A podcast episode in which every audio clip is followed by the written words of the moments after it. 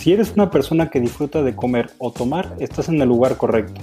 En episodios cortos te presentamos conversaciones, historias, discusiones y curiosidades alrededor del mundo gastronómico y vitivinícola, que te harán siempre sacar un nuevo tema a la mesa y te ayudarán a disfrutar más de los placeres de la vida.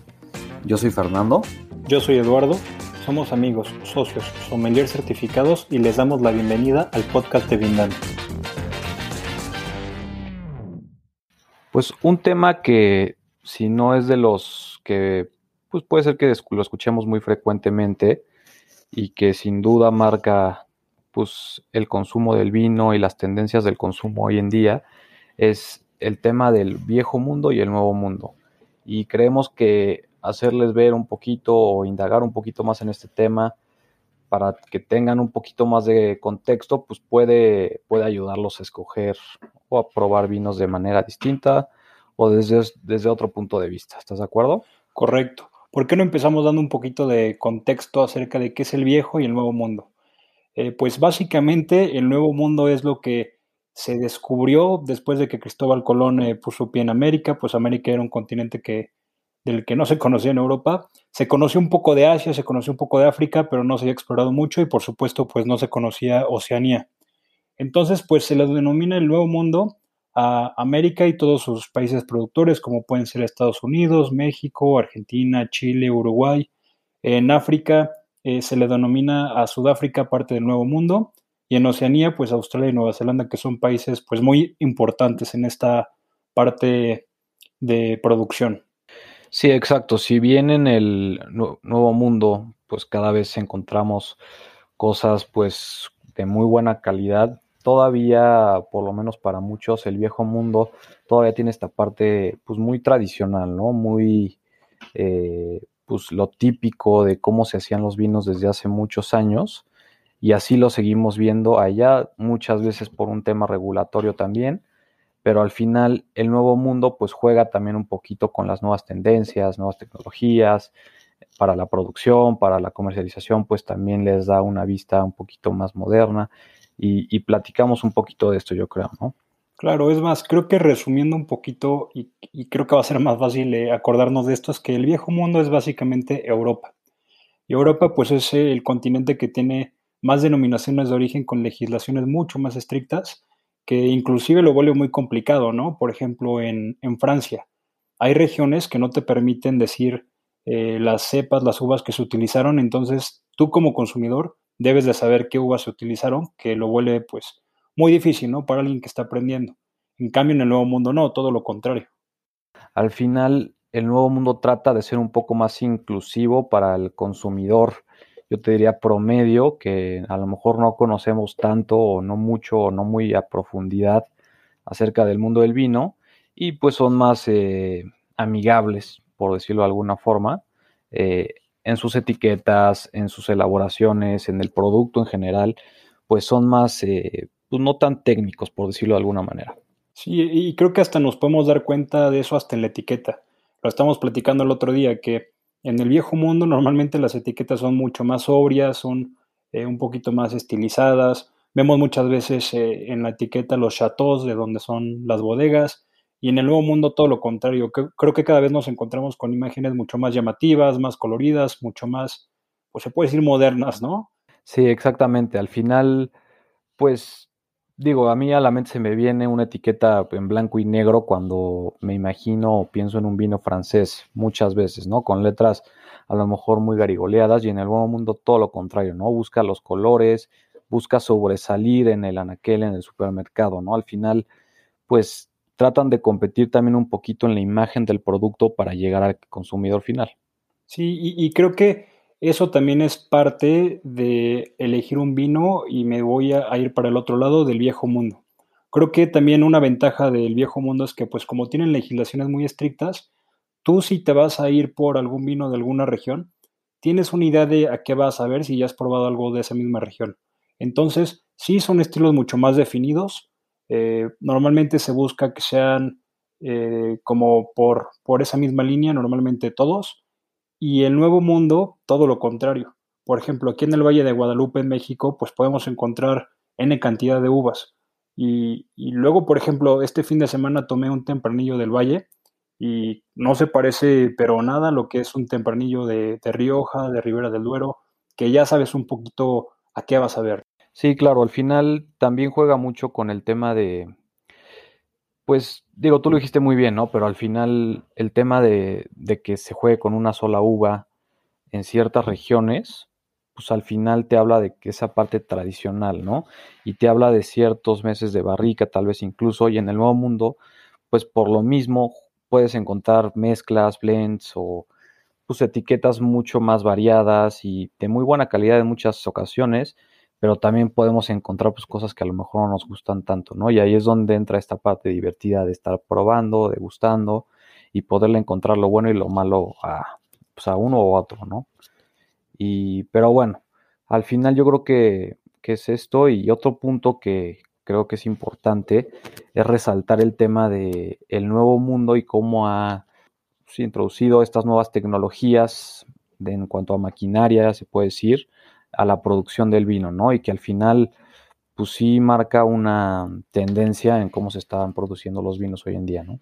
Sí, creo que existe un gran debate entre qué es mejor, el viejo mundo, el nuevo mundo, y de hecho existe un, un episodio en esta historia del vino bastante interesante, el cual justo vamos a hablar en el próximo capítulo, que es eh, el juicio de París, y ahí se ponen a competir estos dos mundos, el viejo mundo y el nuevo mundo, y está bastante interesante. Ahora, también es muy debatible porque el viejo mundo tiene legislaciones tan estrictas que, por ejemplo, en algunos lugares de Francia no se puede regar. Lo que llovió es el agua que le va a tocar a esa añada y se acabó. Se puede echar a perder, sí, pero es parte de la magia de esta, de esta parte del viejo mundo. Y en el nuevo mundo, por ejemplo, en, Estados Unidos, que pues es un país que tiene una inversión muy fuerte, pues bueno, ellos tienen toda la tecnología para poder eh, pues aprovechar al máximo estas, estas añadas, eh, potencializar lo mejor de las uvas y, usar toda esta tecnología. Sí, claro, al final, pues lo dices muy bien, se puede pues explotar, digamos, esta maquinaria para crear etiquetas, vinos o pues producto en general de excelente calidad, pero también en la parte B, en la parte mala, pues también hay muchos países, o no países, sino ciertas bodegas que por vender vino pues, barato, por decir, bueno, ahora sí que siendo franco, ¿no? Vino pues muy barato, pues introducen químico para acelerar ciertos procesos o para nivelar este, el vino en donde ellos buscan, etcétera, ¿no? Entonces ahí es donde también encontramos esta parte mala que en un viejo mundo a lo mejor pues, puede que lo encuentres, pero es mucho menos común, ¿no? Al final esa parte, pues es la parte mala. Sí, claro, que pues bueno, al final pues hacen vino para todos. Habrá quien eh, prefiera consumir vino eh, de bodegas boutique o de gran escala, como bien dices, que se ha aprovechado mucho, por ejemplo, en Australia, en Sudáfrica y Chile. Algo que no me gusta a mí en lo personal de Chile es que son tan laxos en su legislación que puedes tú embotellar una botella que pues realmente es un vino joven como un gran reserva y pues como nadie les dice nada, te encuentras con estas claro. partes negativas, ¿no? Que tiene el nuevo mundo. Malas sorpresas. Exactamente. Sí, que al final yo me quedo con el, con la parte bonita, ¿no? Que es pues justo que se ha utilizado en países, yo creo que Australia, pionero, Estados Unidos sin duda, Sudáfrica tal vez también, eh, en esta parte de que se ha utilizado la tecnología para crear, pues incluso en la parte física de la botella, en, el, en el, la taparrosca, que pues, es un producto que se creó en Australia, y ya en la parte del producto, pues se explota totalmente la tecnología de nu nuevas este, maquinarias y demás para crear vinos de excelente calidad. Y yo creo que es lo que, lo que nos podemos quedar con esta, con esta parte. Así es. Y antes de despedirnos, ¿por qué no me platicas, Fer?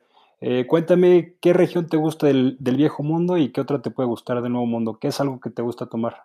Pues mira, al final soy partícipe de que hay que probar y un día se te antoja uno, otro día se te antoja otro estilo de vino, depende cómo lo vayas a tomar, con quién, demás, ¿no? El, el plan o el mood en el que estés. Pero si lo tuviéramos que comparar, yo creo que Borgoña se me hace una región que hace o trata la Pinot Noir de una manera impecable y encuentras cosas extraordinarias que, digo, en lo personal es mi uva favorita, ¿no? Pero en cómo la hacen en Francia yo creo que es espectacular y dándole el punto y tocando lo que platicábamos, cómo la ha empezado a hacer eh, Oregon y Washington en Estados Unidos, esta misma uva, también he tenido sorpresas, la verdad, bárbaras, ¿no? Un poquito lo que mencionabas ahorita, ¿no? Me pasa como en el juicio de París, que al final ya no sabes cuál es nuevo y cuál es viejo, pero pues un poquito lo que diferencia uno de otro es que tal vez uno es un poco más artesanal o completamente artesanal y en otro pues se ayudan bien que mal de ciertas cosas. Claro, tienes toda la razón, siempre se pueden comparar, pero pues hay, hay cosas buenas, cosas malas de, de ambos, ambos mundos. Sí, ¿tú, ¿tú con qué te quedarías? Pues fíjate que yo también soy bastante eh, fanático de los vinos tintos y me voy a remontar también a Estados Unidos, a California, me encanta el Sinfandel.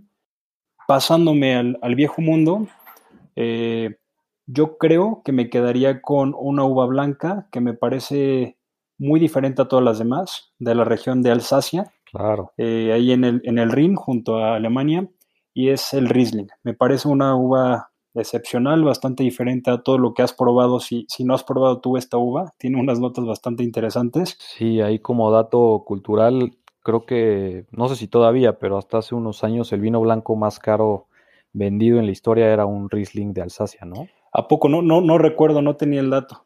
Ya platicamos del vino tinto más caro, pero no habíamos hablado del blanco. Eh, Ya lo dejamos para otro momento, pero es un buen dato.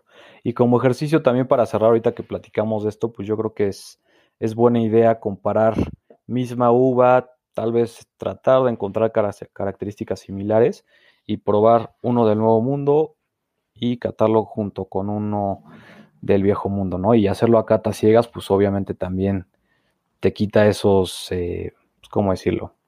Prejuicios, ¿no? Sí, creo que tienes toda la razón. Y ahora, esto es una generalidad bastante, tal vez, atrevida de decir, porque pues no, no puedes hablar por todos, pero en lo personal algo que yo he descubierto es que eh, los vinos del Nuevo Mundo tienen un carácter mucho más frutal.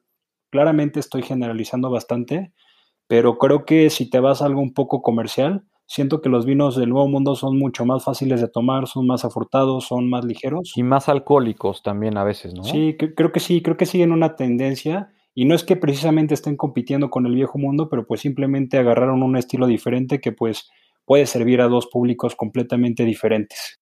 Como dices, nariz, un vino del Nuevo Mundo puede ser que sea mucho más sobresaliente la fruta. Y son vinos creo más fáciles de tomar, creo que son más sencillos para empezar. Pero pues bueno, creo que es nada más una observación personal.